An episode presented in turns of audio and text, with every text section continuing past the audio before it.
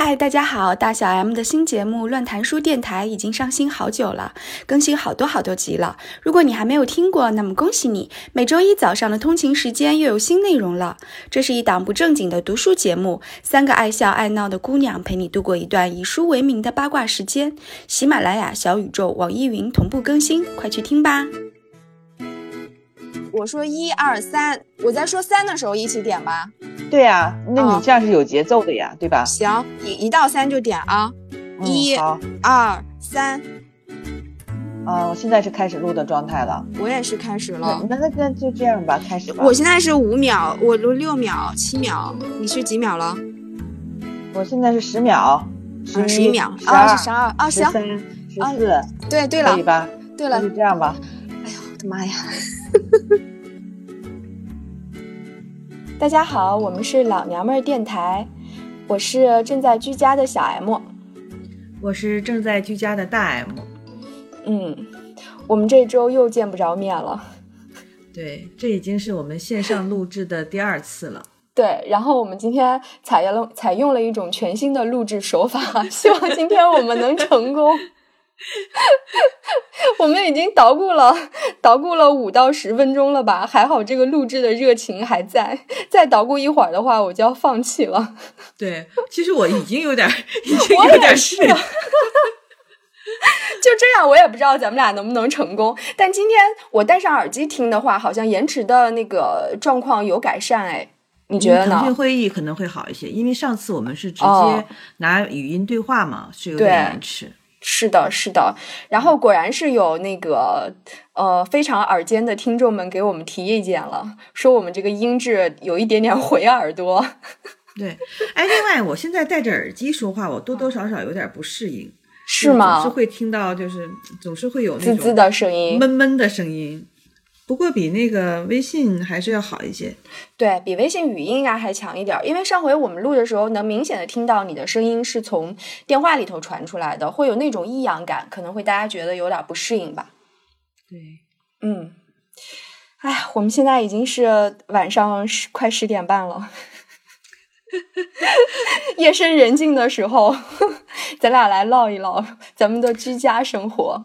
为什么要这么晚录呢？哦是因为白天我老公和我儿子都在家嘛，嗯尤其是我儿子，他不可能一点都不制造声音，嗯，就等他睡觉了以后嘛，嗯，起码声音稍微安静了一点才适合录音。是啊，他现在睡着了吗？现在可能在床上了，反正至少是已经不出声了。嗯，哎，那我我我其实想问一下，因为咱们在家也待了有一段时间了，你最近状态还好吗？有濒临崩溃的时候吗？嗯，其实现在我虽然是居家状态，但是不像前两天是属于那个隔离状态，就不能下楼、嗯不能出门嘛。嗯那两天是有点烦躁。是啊，但是现在是可以了，虽然你虽然我也没怎么出门，但是因为知道可以出门，哦所以这个心情会跟好一些之前是不一样的。我跟你说，我这两天不是老刷小红书吗？老是刷到牛街上人来人往，然后有好多人在买好吃的，有很多人在排队，就仿佛一切如常的那种生活景象，我就超级羡慕你，你知道吗？因为你不是就在那个附近吗？嗯，对。不过我都很很长时间没去牛街了。嗯，我我就感觉就是好像大家生活在不一样的城市一样，就是根据你自己自身的那个呃社区的那个状况，就有的人可能就是很哀怨的 在家待着，然后嗯。对，就北京太大了，因为很多时候我你看，虽然说都在同一个城市，但是我了解其他地方，北京的其他地方仍然是在网上 了解的。我也。就是就即便你说牛街，其实我也是很嗯长时间没有去牛街了，就嗯哪怕离的只有就是一公里吧，也就一公里嗯多一些，我都没有去过牛街。就是所有的那个对周边的了解都是来自于网络。我也是，我就是靠刷刷小红书，然后一边刷小红书一边生气，就是说凭什么别人可以 在那儿排着大队，然后拍美美的照片，然后我却要在家里。但其实说实话，因为我现在也没有，嗯，严格来说也不是被封控的，就我们还是可以出小区的。嗯，但是就是心境不对，我觉得，但今天我今天中午我跟我嗯儿子去了一趟我们家附近的一个超市，嗯嗯，一开始我们本来是想就是去超市的时候逛完超市就顺便在外面吃了中饭嘛，嗯但是就是是不能堂食的，就只能是点外卖了。我们点完了以后才发现就没有办法堂食。嗯当时我儿子说咱们坐哪儿啊？后来才发现周围的那个椅子什么的全都收起来了，嗯然后店员才告诉我说现在不能堂食了，就必须得打包回家了。对。但你们至少还可以出去打包一下，我觉得，呃，我觉得可以走出小区，可以在外面自由的走一下，就已经是比前一段时间要好很多了。就是你的心心境还是有一种被打开的感觉。对，尤其是我已经连着两周了吧，嗯嗯，你看一开始是因为我我们小区，对吧？一开始是因为小区突然之间有情况，然后我们就有了一个五，一开始是七加三，后来不是新政策就下来了嘛，所以我们就嗯改为五加三，就加在一块儿也有七也有七八天了吧。然后紧跟着这个刚刚解封，然后紧嗯跟着又是咱们公司、又进入了另外一个五加三，几乎是连着两个多星期一直在隔离状态。这两天是刚刚才解封，可以自由活动了，但是就是有有几乎是有点习惯了，就是在家待的。而且我觉得是因为咱们没有恢复到工作状状态中，就是还是不能正常的去上班，所以你你会觉得依旧是一个居家的状态，因为生活没有走上正轨嘛。所以你都还好是吗？你的心情还是如常，还是很好的可以掌控自己的情绪。还好吧，我没有哦什么不合适的，没有什么就是不妥的。我老公嗯好像有点焦躁，前两天我俩还吵架来着，哦就是不能下楼的那个期间还吵架来着。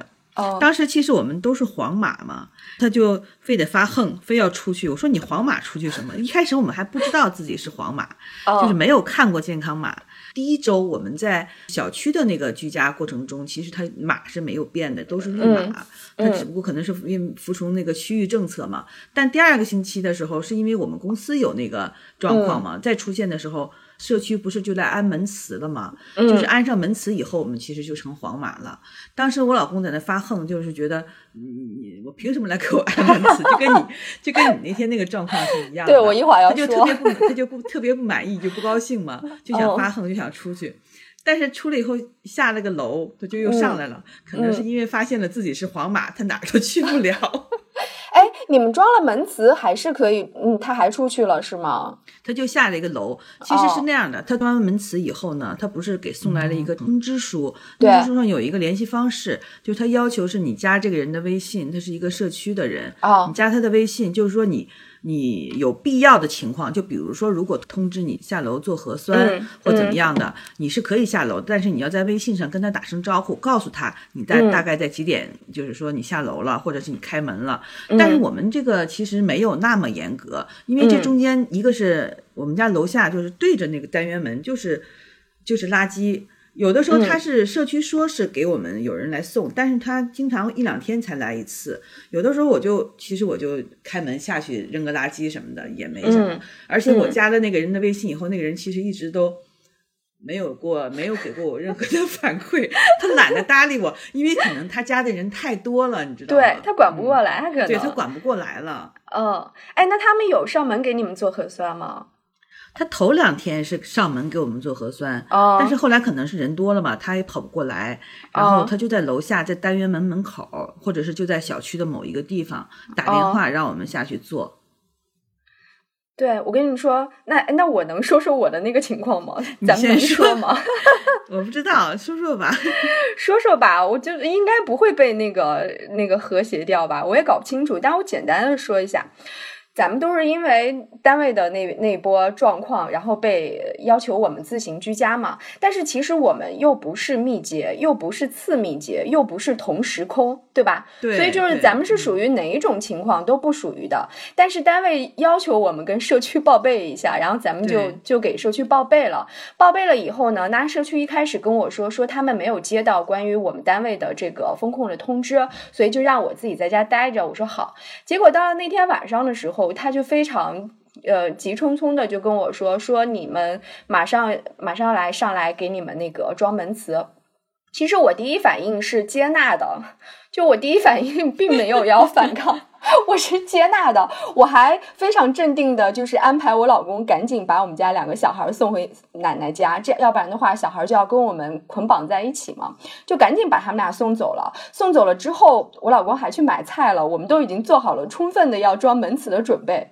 然后这个时候呢，我就在公司的群里头问了一下，发现大家都没有装门磁，所以在那个时候，我其实是已经有一点不爽了，因为我觉得大家的情况是一样的，甚至我的情况可能比你们还稍微再轻微一点儿。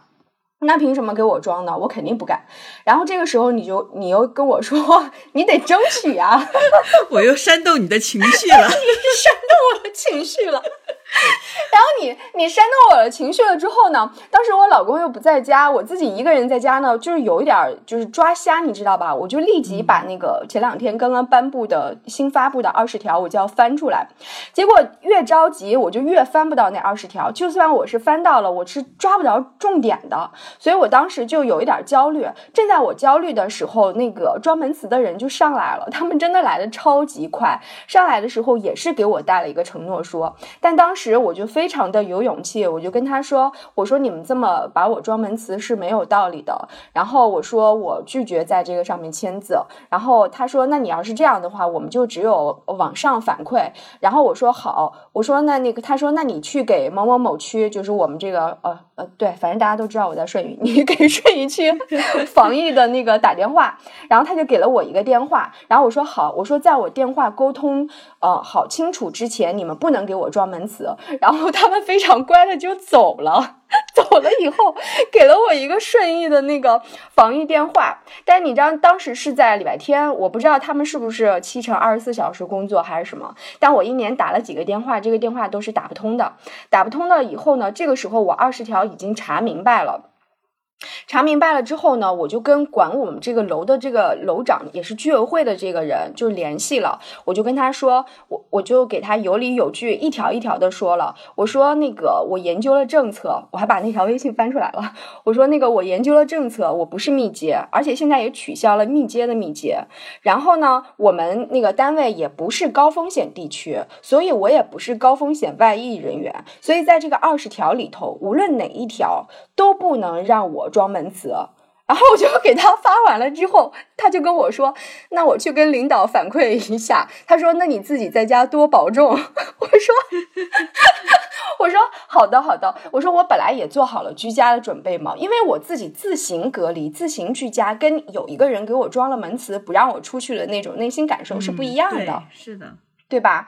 所以那天晚上，我我非常忐忑的，因为你知道我是从来不跟人争执的，从来不会据理力争的一个人，我就是很怂嘛，就是很善于接纳的。结果没想到他们这么好说，他们就走了。走了以后，过了一会儿，我老公就回来了。然后我老公说：“你牛逼啊，你怎么把人给赶走？”因为 像你家这种事情，就如果有人提出异议，那肯定是你老公嘛，对不对？对，就怎么可能是我这样的一个呃这么听话的怂人呢？然后你知道吗？其实真正发生这种事情的时候，我老公是很怂的。他是一个非常非常听话的人，他不愿意在这些事情上面就是引起争议啊，或者是找麻烦或者是什么的。但是我当时的想法是，就真的是没道理。而且那个时候刚刚发布了那个二十条，我我仔细的研究了那个政策，我们完全不属于上面的任何一种情况，我就据理力争了嘛。但当时那天晚上我还是有点忐忑的，我觉得胳膊还是拧不过大腿的。就是虽然我短暂的成功了，但他请示了领导之。之后，领导不同意，他还是会来上门的。所以我当时还是做好了充分的装门磁的准备。结果一天过去了，两天过去了，三天过去了。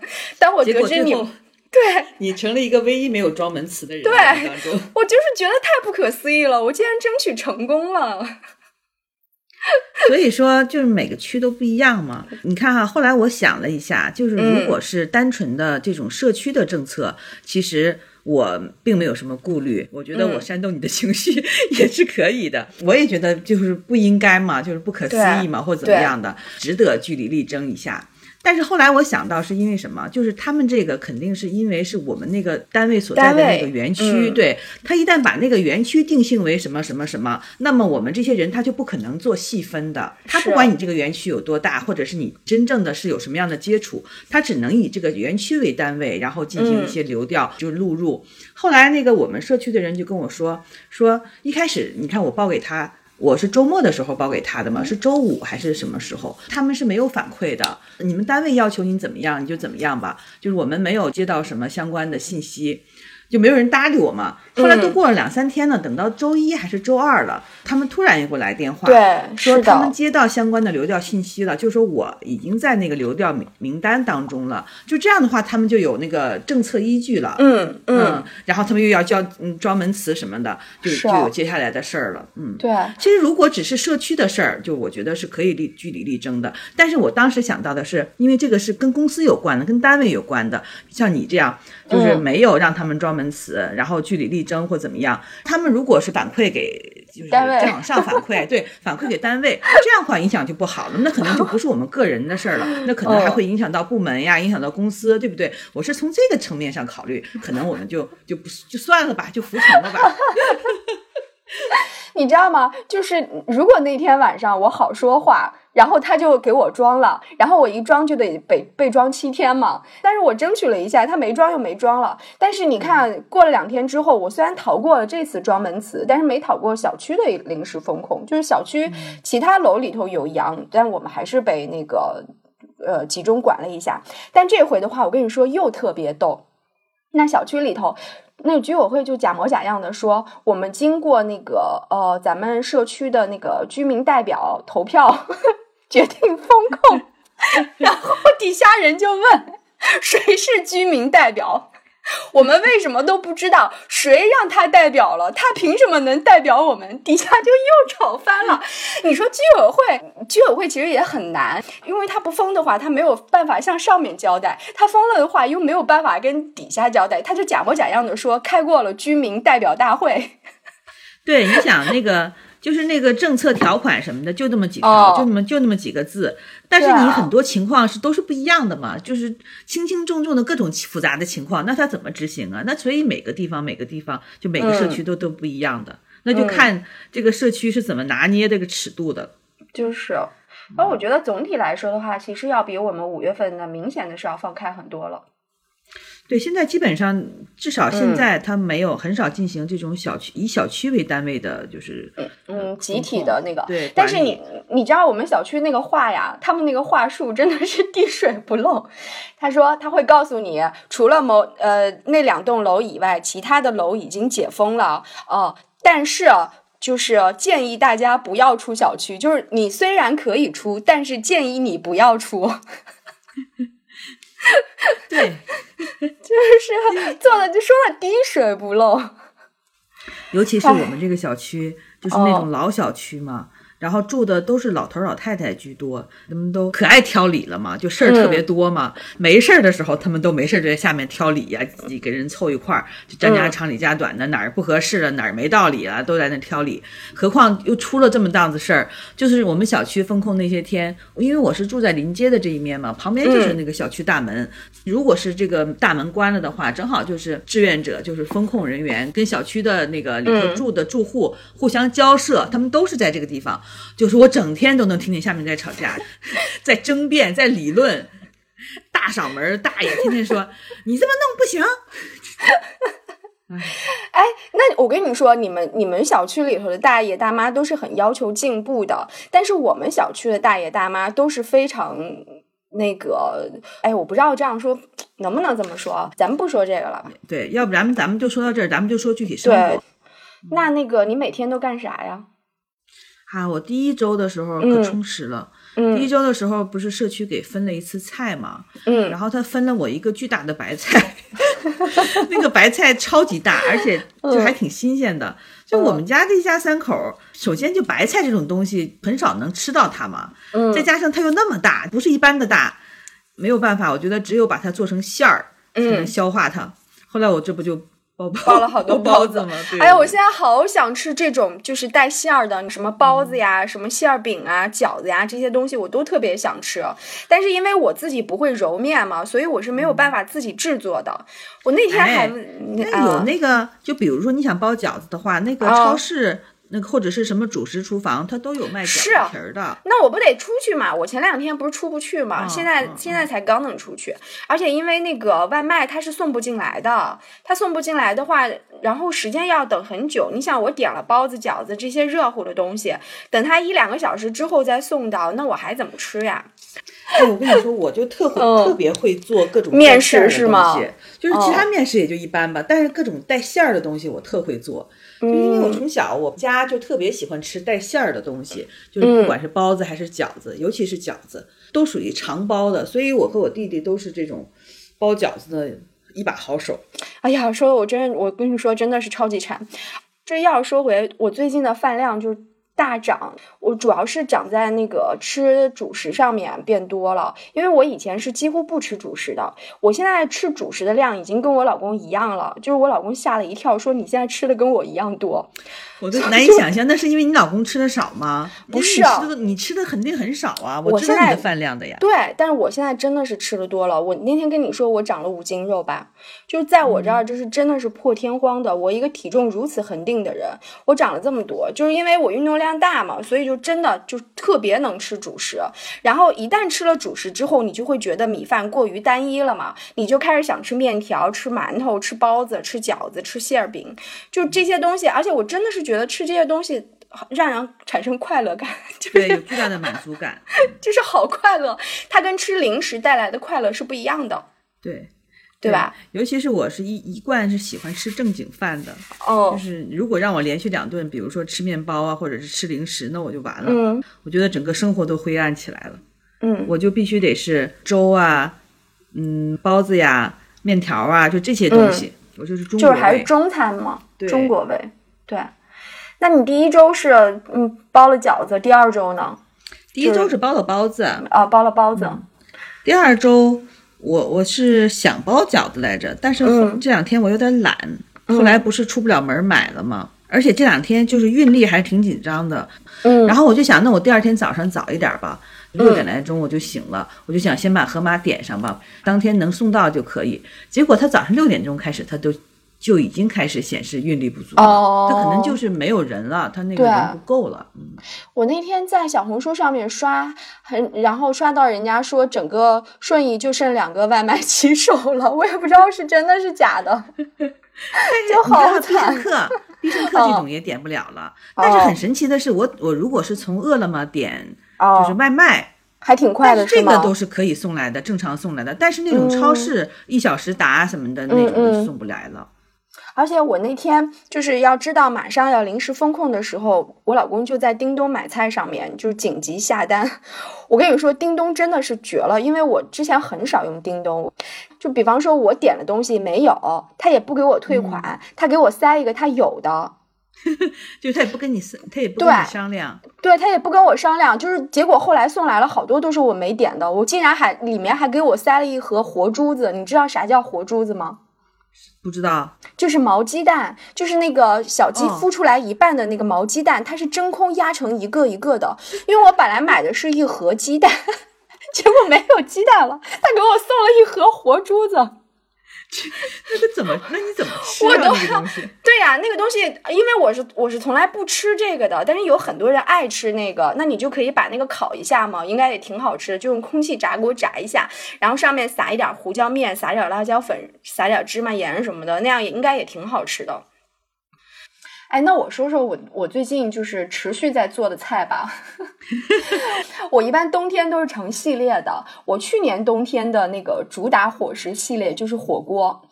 就各种你你你买椰子鸡的那个底料也好，潮汕的底料也好，或者你就买砂锅丸子的半成品也好，就只要是汤汤水水的，我就会买一份这个底料，然后自己再配各种就是什么假肉类的丸子呀，然后蔬菜什么。所以我去年一个一整个冬天，每天都是一个热汤锅。到了今年的时候，我就会变成了铁锅炖。就铁锅炖也是无心插柳嘛，是因为我一开始，比方说炖个排骨，红烧排骨或者或红烧鸡块儿之后，我里面会加什么萝卜呀、白菜呀、土豆呀，然后炖完了以后就整整一大锅。后来我发现我家里没有那么大的容器可以盛下这一锅东西，所以我就把那个炒菜的那个铁锅整个哐的一下就放到了饭桌上，然后我跟我老公两个人就就着这口大铁锅吃。我们家一直都是拿锅吃的，是吗？就是你炒菜的锅，你炒菜的锅直接端上桌。就是炒菜肯定不是这样的，但如果是炖菜，我们都是直接就用锅就端上来了。对啊，首先它大嘛，你就省得再倒一次了嘛。嗯，然后我觉得这么做真的好好吃啊，就是比火锅那样也好吃，真的跟我在山河屯吃的那个铁锅炖的味道是非常相似的，超级好吃。对，而且你看，像我们这样的东北人是特别擅长做这种大炖菜的。一般如果是我做这种炖菜，就里面肯定是要有一份主肉嘛，主肉或者是鸡，或者是羊，或者是牛。呃，猪排骨什么都可以，然后那个其他的东西就是豆制品是一定要有的，就因为我儿子他不怎么爱吃肉，就是像腐竹啊，还是各种其他的豆制品是肯定要有的，或者是豆泡什么的。然后其他的就是嗯，根茎类的菜，胡萝卜呀、萝卜呀，白萝卜是我们家最喜欢用的。对对对，白萝卜对，超级适合做炖菜。嗯，然后土豆，土豆，但是。多多少少它有点，就是如果你放多了，它会有点太黏糊了，那个菜就不够清爽了。是的，是的。嗯，一般临出锅的时候，我还会喜欢加一些就是蔬菜类的，就是叶菜、大白菜呀，或者是那个反正是绿的，让菜看起来这个锅看起来更好看。嗯，菠菜呀、油菜呀都可以。是啊，哎，我说的我都饿了，现在最近已经还有一个东西是一放的是最好的，就比如说各种宽粉。宽粉或者是粉丝，但是那个就是不能放太多，放太多了它太吸水分了，也会让菜变得很干。是的，那你这一顿饭根本不需要吃主食了，你还配主食吗？我会，你看我什么时候吧？如果我是中午做这样的菜，我就会吃一点；但如果是晚上，我就不吃主食了。对我一般就直接把那个土豆就直接当主食吃了。后来我发现把藕放进去也超级好吃。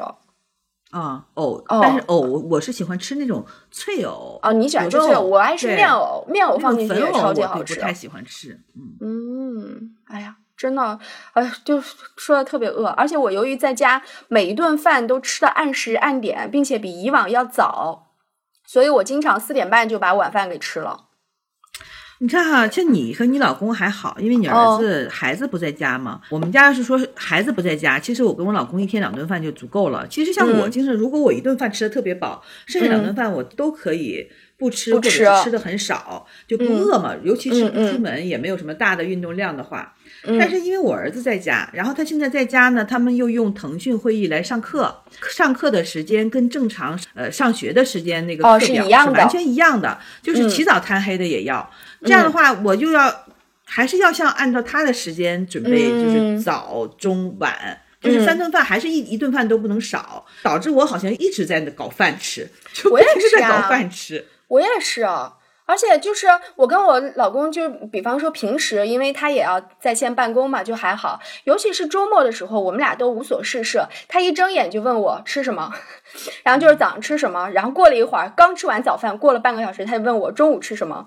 然后到下午三点半、两点半的时候，他就会问我晚上吃什么。就是我们一天大眼瞪小眼，没有别的事，就是在吃什么。我们一般在就是正在吃中午饭的时候，就会问晚上吃什么了。对呀。而且而且那天你说，就是咱俩早上就是刚起床的时候聊了一会儿微信，然后你就说啊，你一起床你就去吃早饭呀。然后，对你你说你在你还要磨叽半天，你都没吃早饭。就是我是吃早饭吃的最积极的一个人，因为我超级爱吃面包，然后我的冰箱里头冻了好多面包，所以我每天早上就会因为选择太多，所以我经常会有吃不过来的感觉。我就希望早餐赶紧到，早餐赶紧到。我每天早上起来迫不及待的会刷牙，然后就去热面包去吃去。我最近发现了，就是稻香村有一个网红食品叫黑豆起子馍。你听说过？你刷到过吗？没有。我跟你说，它就是司康还是什么？是点心，它就是中，它就是司康，它跟司康的味道一模一样，超级好吃。就我特别推荐你去买稻香村的那款我家旁边就有个稻香村。对你明天可以试，你可以试一下。就稻香村的起子馍分好多款，它有普最普通的原味起子馍就不好吃，然后它还有黑豆起子馍是新哪两个哪几个字啊？是哪嗯黑豆就是豆，就是黑豆的豆子，然后起就是起来站起来的起，滋就是儿子的滋，就是黑豆起子馍。什么叫起子呀？嗯，谁知道他们怎么起的这个名字？它跟那个外面卖还挺贵的那种司康的味道都是一样的，就超级好吃。其实那天你忘了我买的那个詹记家的那个司康，哦我觉得就一般。哎呀，不行，詹记，我觉得我要拉黑了。我觉得都挺油腻的，你有没有觉得？第一是油腻，第二是它的糖分会比较高。它那个司康就是怎么说呢？就是嗯不是那个正常的司康的口感，它不够那种有那种颗粒感和松软感。怎么说呢？又不像饼干，又不像烤饼的，反正就是很奇怪的一个口感。对，而且它的那个油太多了，它都已经全部汪出来了。嗯所以我我就它买的还哦是一个什么香葱口味的呢，对对我还没有对对买它那个芝士口味的。我把那个啊香葱的给我老公吃，我老公说这什么饼里头还有菜。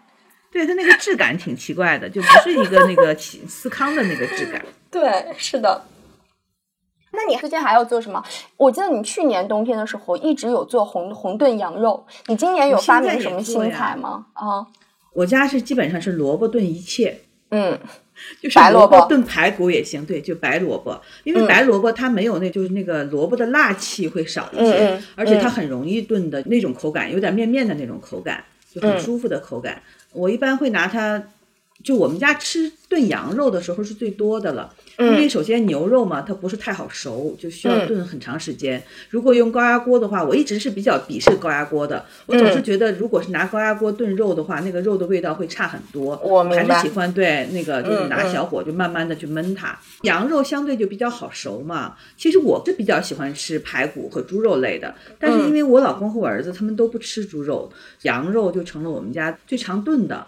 然红红炖吗？还是白汤炖？嗯我是两种都炖，哦有时候是清汤的，不用炝锅的，就拿那个砂锅大砂锅煲，就是嗯嗯主要汤多的那种白汤的。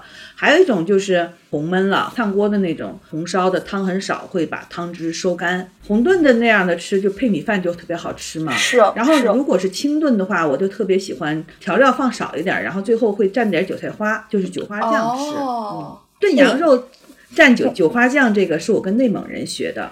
哦，我就说呢，我说你你应该小的时候吃是没有见过韭菜花的吧？因为我我都是到北京来之后才见过这个。韭菜花是我是东北人嘛，韭菜花哦东北人也吃是吧是做的，对我们家哦自己都会做。嗯嗯，我想想看，吃的吃的还有吗？吃的没有，我们就换看最近看了啥，或者是干了啥。吃的 吃了还有吗？吃的，我就想，因为你知道，就是因为天哦天在家做饭嘛，就已经没有任何新鲜的菜式可做了。对就是我我是往往就是呃点一顿，然后再做一顿，啊我也是啊做一顿。然后我跟我老公就是我做一顿，他做一顿，我做一顿，他做一顿。这样的话，起码一个人不会做烦，哦然后经常外卖来掺和一下还好一些。哦因为你经常做，你就不知道要做什么了。是的，是的，你买的菜就循环着买，就那些东西。是买那几样，常做那几样，就是其实也都吃够了。尤其早餐，我根本就不知道早餐该做点啥。哦，对了，我有一个方法啊，我告诉你，哦就比如说你头一天，如果你炖肉的话，不管是红焖也好，还是清汤也好，你不可能一顿就吃就吃完嘛。嗯你是不是煮面条我？对对，我是一北方人，我会每次都做的特别多，总是会哦剩的很多。我知道剩煮面条的很多，第二顿对，或者是煮粉。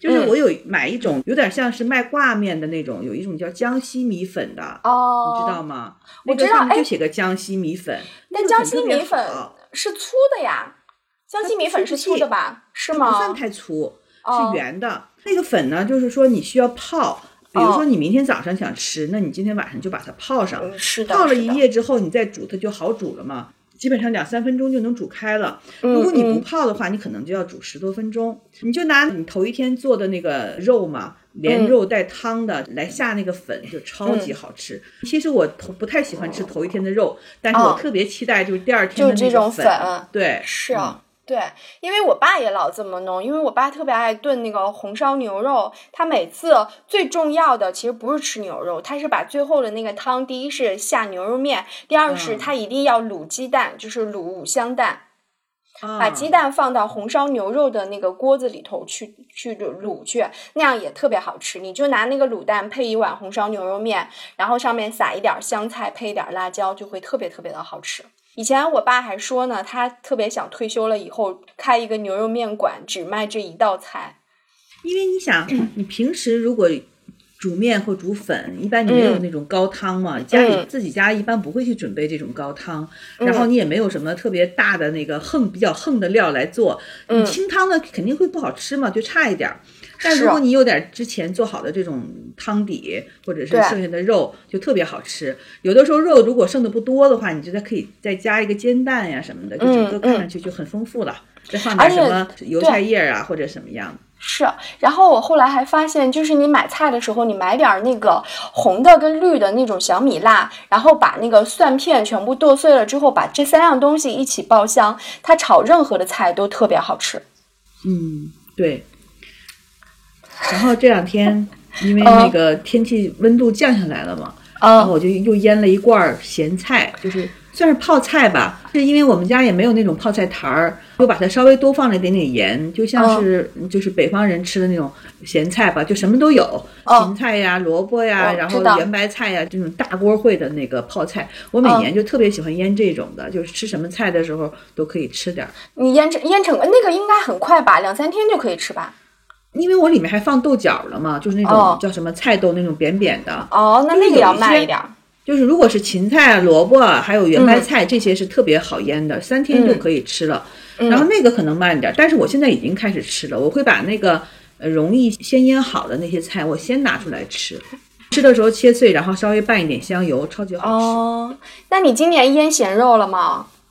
那个还没腌，因为前两天太热了嘛，再加上你知道我去年的咸肉 还没有吃完，还没吃完吗？对，哎，我觉得你你去年腌的挺好吃的，好吃啊！但是中途因为又不只吃那一样哦，有的时候我还会从网上买啊，就别的腊肉。对，我前两天还买了那个就是云南的那个腊排骨，还没做呢，但是我就特别喜欢买这种。这儿的腊肉啊，那儿的腊肉啊，而且冬天吃这个特别方便。我也是，就是我家里囤了好多那种川味香肠。就是辣的那个香肠，对，那个香肠没蒸之前看起来超级肥，蒸完了之后那些肥油都化掉了，它的那个碗底就成了透明的。对，然后那个碗底就成了好多那个辣油汤，你把那个沥干净了，那个香肠就会变得特别的瘦，特别的柴，就是对我来说是挺好的嘛，因为我怕吃了油嘛。如果你这顿饭没有肉菜的话，你就蒸两根香肠，我觉得太方便了。川式的香肠，我特别喜欢吃那个谁家的，就王家渡嘛。对他家那个川式香肠，就是酒味儿稍微有一点点重，但是是我觉得味道比较正宗的了。嗯，我买的都是在网上，就是什么福农的，什么就是那种的，也搞不清楚品牌的，就是啥就随便买了一点儿，但今年买的都还挺好吃的。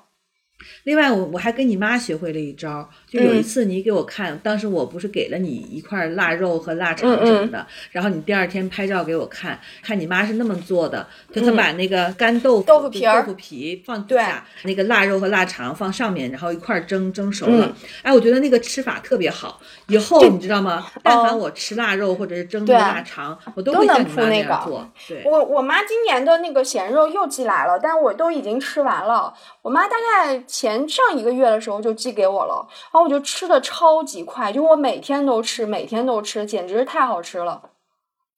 就不用过很久了，过两天估计像我公公、婆婆他们就会给我们寄腊肉了，因为每年基本上就这个时候到季节了，该寄了，就开始 寄了。你爸今年给你灌香肠了吗？我爸没灌，我爸灌伤心了，他因为他去年前年都灌失败了，哦，灌太多了，然后又不是特别好吃，太咸了，可能是酱油放的太多了，肠是黑色的。就看上去既不养眼又不好看，然后又吃起来又一般。它发挥特别不稳定，有一年做的就特别好吃，他就受到鼓舞了嘛。第二年就狂腌，就狂做了一大堆。他说：“你知道他买了一千块钱的肉来做这些肠，给我和我弟弟分。”是他自己灌，不是他拿到菜市场有专门灌肠的去灌。不是，他还为此专门买了一个灌肠机。那也太麻烦了，他要把那个小长衣洗干净，然后拿那个小长衣套起来，然后再挂。他那个长衣，长哦衣是从那个菜市场买现现成的对，回家只要哦自己洗一下就行了。但是他要把肉切成大条儿呀，那个长哦条，还要自己灌到那个肠里去，就特别麻烦嘛。哎，你说这个我想起来了，就是前段时间看那个脱口秀，上面那个秋瑞不是说他是东北的，他们吃血肠嘛？血肠在没蒸之前是液体是吗？理论上是吧？要不然它怎么能灌进去呢？这就不存在“灌”这个词了。哎，那血肠里面是只有血吗？因为我以为那个血肠里面还有糯米呢。嗯，没有，就是哦那个有有些地方可能会掺糯米，但东北是不掺的。但是好像是我记得是在哪儿看见过，哦就是有的有的地方是是会在那个血里头掺一点淀粉呀，还是面粉，对呀就是极极其少量的，它可能是为了让它那个呃凝固嘛帮助它凝固吧，要不然它可能太爱碎了。它里面如果什么东西不装的话，那你切完了以后不就是血豆腐吗？其实就是的，但是它就是血豆腐，它是以肠的形式出现的，它就是圆片状的。面还有对它外面还有一层肠衣嘛。哦，我们在那种韩国或者是延吉的小馆子里头，它是有血肠这个小吃的，那个那个里面就是血加了糯米。他们是肯定加糯米了，因为它那个哦韩式的那个血肠要硬一些。哦，是的，嗯，但东北的好像我们吃的是不加。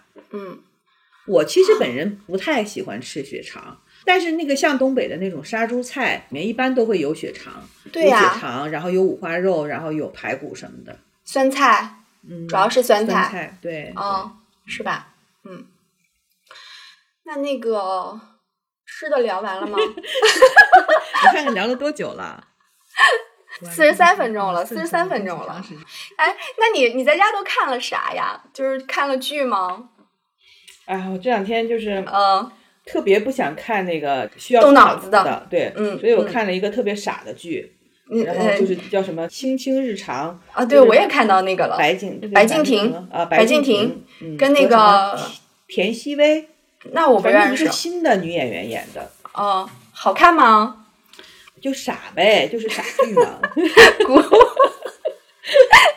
古偶是吗？不值一提，对对对，古偶那个剧是想说那个女哦性意识觉醒的这样的一个剧，但是那种剧情实在太傻了，所以不值一提。那他不是也陪伴到你了吗？对啊，但是好就好在，嗯你看这种剧是完全没有压力的，而且嗯你没发现，就这几年的这样的古偶剧，它基本上是一点虐的成分都没有，它不啊虐，对它一点不会让你感觉到你在受虐，你在被虐，它都是爽剧，它即便嗯是有一点小波折、小磨难，它当即就解决了，它不会让这个就是拖到下一集。对他知道大家现在都是生活的很压抑，他还来虐你，到时候大家不看了。对，而且你知道这个剧就最大的一个特色就是，这里面嗯其实就是、按理说他会演那个就是宅斗嘛，因为嗯他一个一同样是一个大家族里头，可能光老婆娶了一堆，但是这里面哈，所有的女性都是好姐妹，就是女性联盟吗？对，就是女性联盟，所有的哦。女性没有那个就是勾心斗角的，哦。哪怕她们处在那种呃利益的对立面，也哦不会勾心斗角。哪怕是就是正牌夫人和什么侧夫人这样的，完全不对立，她们全都是好朋友、好姐妹，甚至是可以互相，甚至是可以互相牺牲的那种好姐妹，嗯那你还看个啥呀？你说这种的，就特别完美，就是女性的完美时代到来的那种感觉。我前两天不是把那个在看《父母爱情》吗？我跟你说那个剧超级好刷，我也推荐给你。你刷过那个剧吗？那个剧是梅婷演的。嗯，我没看过，但是前两年的嘛。嗯，是好早以前了，是梅婷梅婷跟郭涛演的，然后那个里头的演员都特别好，他们俩是主演嘛，还有演那个郭涛妹妹的是那个刘琳，就是演《知否》里头的那个，嗯，她演的超级超级的好，特别逗，她就演一个农村的一个土妞，然后还有那个刘敏涛也在里头，刘敏涛在里头是演一个鱼霸的女儿，所以那个里头的配角都演的超级的好，就特别好刷，就我每天躺在沙发上，就是完全沉浸式看剧，可以没日没夜的一直追下去。你知道，像我在这种大段的时候，比方说我们五月份封控的那次，我就把《芈月传》重新看了一遍，然后到这次的时候，我就把《父母爱情》重新看了一遍。当时我在看《父母爱情》的时候，就已经定好了下一步我要看《金婚》了。这种剧我是不会看第二遍的。就是多好刷呀！然后你看，但是它，但是它中间有很多会让你很累的情节呀。不累不累，累啥呀？哎，一点又不虐。不不不不不，你看《父母爱情》那个里头一点都不虐你，超级不虐你，一点都不虐。呃，几刷的剧只有一个，就是《一九八八》。嗯嗯，其他的剧我都没有重刷过，就看一遍就可以了。对，然后那个，但结果我在看完《父母爱情》以后，我们就呃。那个改变主意了，就决定开始看那个《警察荣荣誉》了。因为《警察荣誉》当时不是好评如潮嘛，但当时我没有看，因为我觉得我不喜欢张若昀，就是他暴瘦了之后，我就觉得他有点不符合我的审美了。但看这个剧，就是治好了我对他的那个嫌弃，我就觉得，嗯，他在里面的那个角色特别特别的讨巧，性格也非常的好。对，可能不喜欢他，是因为他在大部分古装剧当中都有点那个端嘛。嗯，都有点拿捏，是是是是，但是在这部剧当中就完全不是。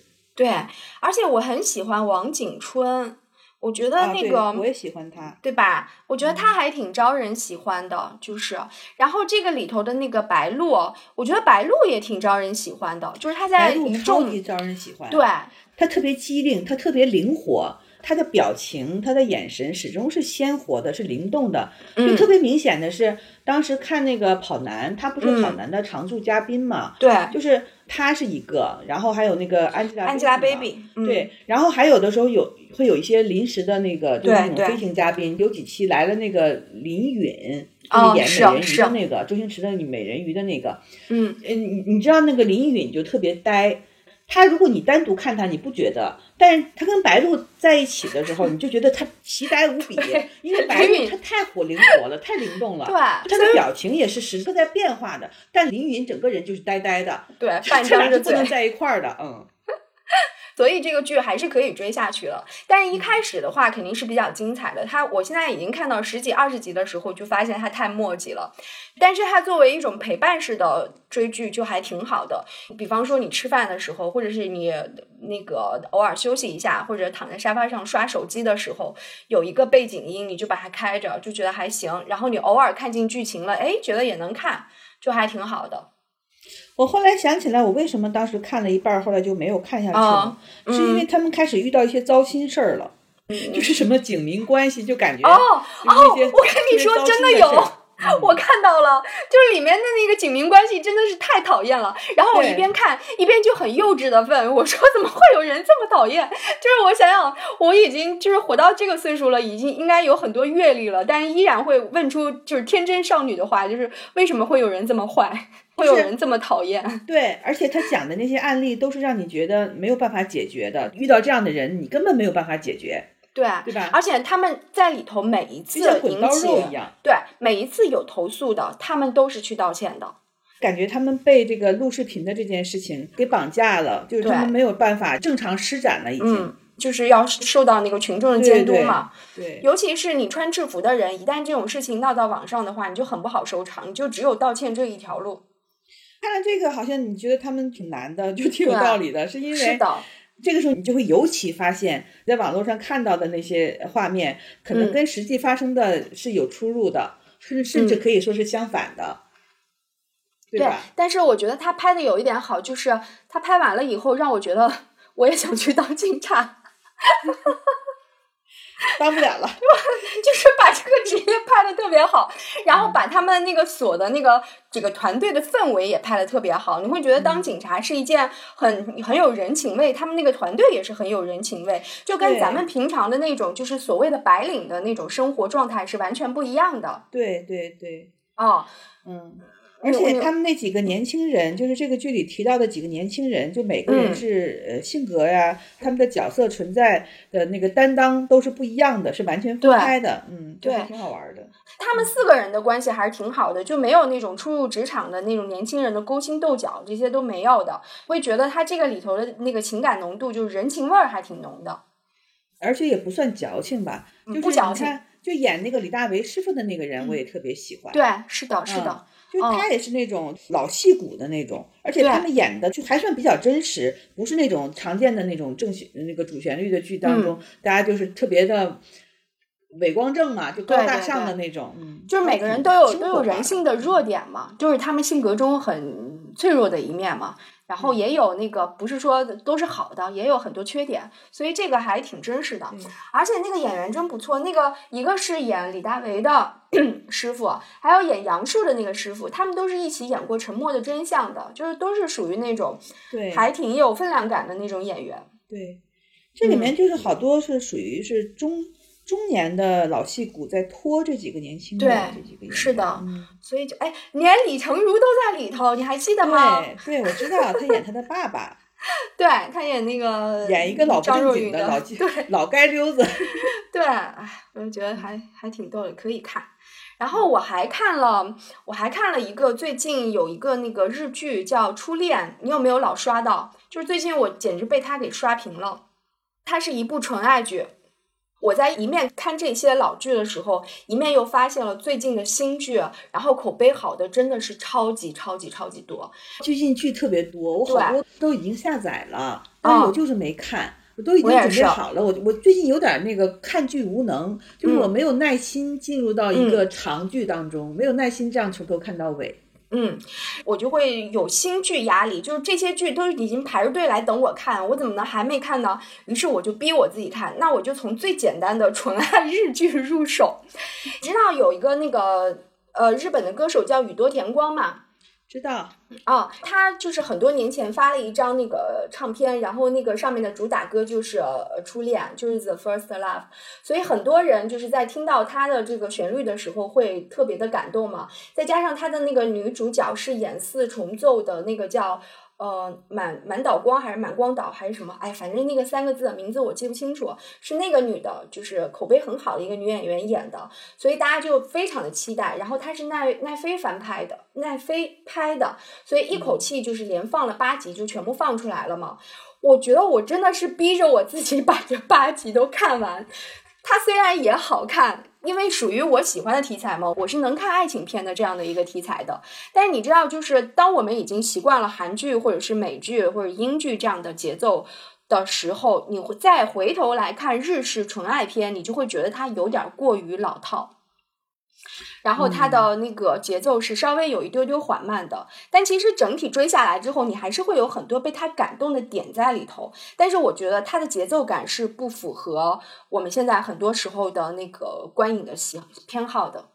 对，韩国的那些纯爱剧、爱情剧，他们会比较在意那个所谓的那个。酷啊，炫呀！就每过几年看韩剧，它是不一样的。对，它有新花头在里头，明明显的看出来，它就是跟前两年的是不一样了。对，但日剧呢，你经常你过十年一看，好像都是差不多的。对，还是那样。就是当我看初恋的这个的时候，你还是可以把它。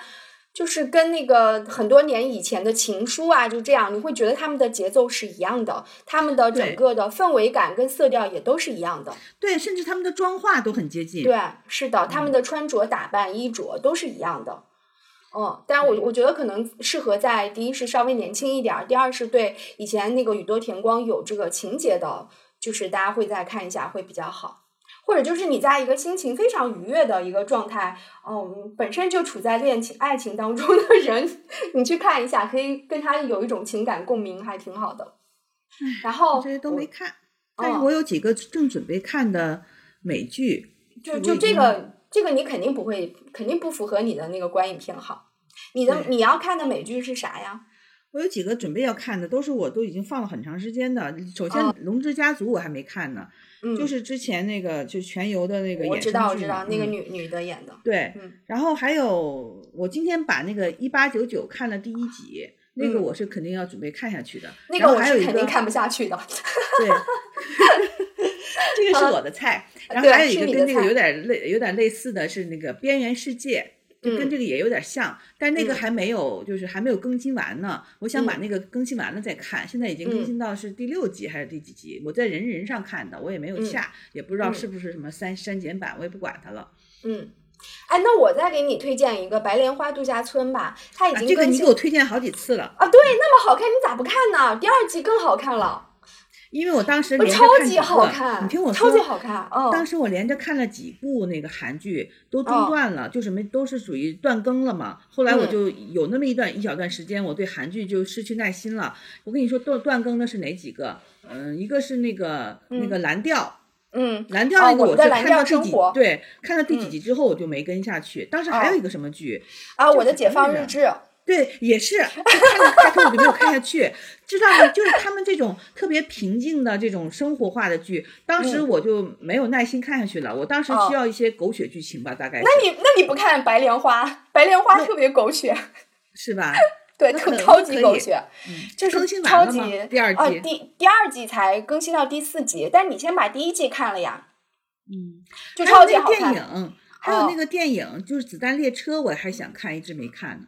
就嗯是那个口碑也不错嘛。嗯，对，我最近看的唯一的一个韩剧是呃《命定之人》，我靠，超级变态的一个剧，超级超级变态，你可以去看一下。你知道它讲的是什么？它讲的是一个交友网站，交友网站被人利用了，就是在那个上面会遇到一些凶杀案或者是什么的。它总共只有八集，然后我现在已经看到第五集了。就当我看到第五集的时候，我还是闹不明白这个一桩一桩的案件到底是怎么回事儿。但明显的那个男主角跟女主角都是那种反社会型人格，他有那个斯德。呃，阿斯伯格综合症还是斯德哥尔摩综合症？哦反正就是某一种综合症，就是他是有那种反那种反社会情绪的，就，哎呀，但是那个剧吧，我跟你说不好看，但是不知道为什么，就是 大家都在讨论这个，大家都在讨论这个，然后我就说我一定得看呀，我一定得看呀。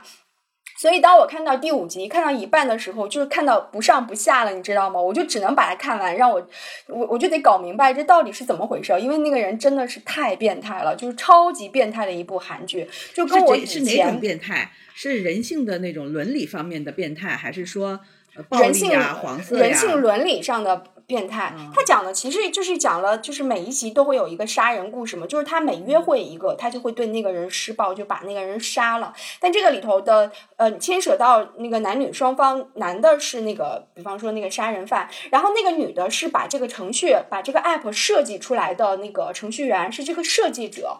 他们两个人都是有很严重的某某综合症的那种人。嗯，嗯，反正就还行吧，里面颇有一些大尺度。我觉得可能大尺度也是吸引我往下看的唯一的原因吧。嗯你要大尺度的话，那我也有兴趣看一下。你可以看一下，我都可以告诉你，在第三集还还有第五集的时候都有。然后不要在人人看，人人是阉割版，人人简直剪到超级夸张哦！那你让我在哪看？你就随便在百度搜索在线看，百度有好多都有，你只要搜搜一个，吧。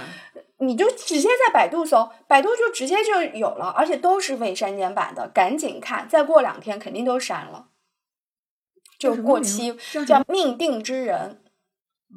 命定之人，然后我跟你说，这个看完了以后，我就想奉劝那些 就是就是大家如果用那个交友软件那个交友或者是约呀什么的，就真的要小心谨慎，就安全第一。我觉得看完了以后就不敢用交友软件了，就是因为你不知道你约会的那个对象到底是不是一个靠谱的人，他是不是一个杀人犯，就是就好吓人冒险行为嘛。对，真的好吓人喝点水。啊！差不多了吧？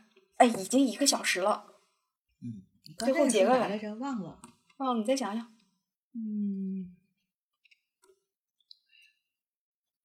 哦，你哦看世界杯吗？你们家有人看世界杯吗？世界杯，我老公偶尔看吧，他就一边刷剧，然后一边拿着那个手机看两眼。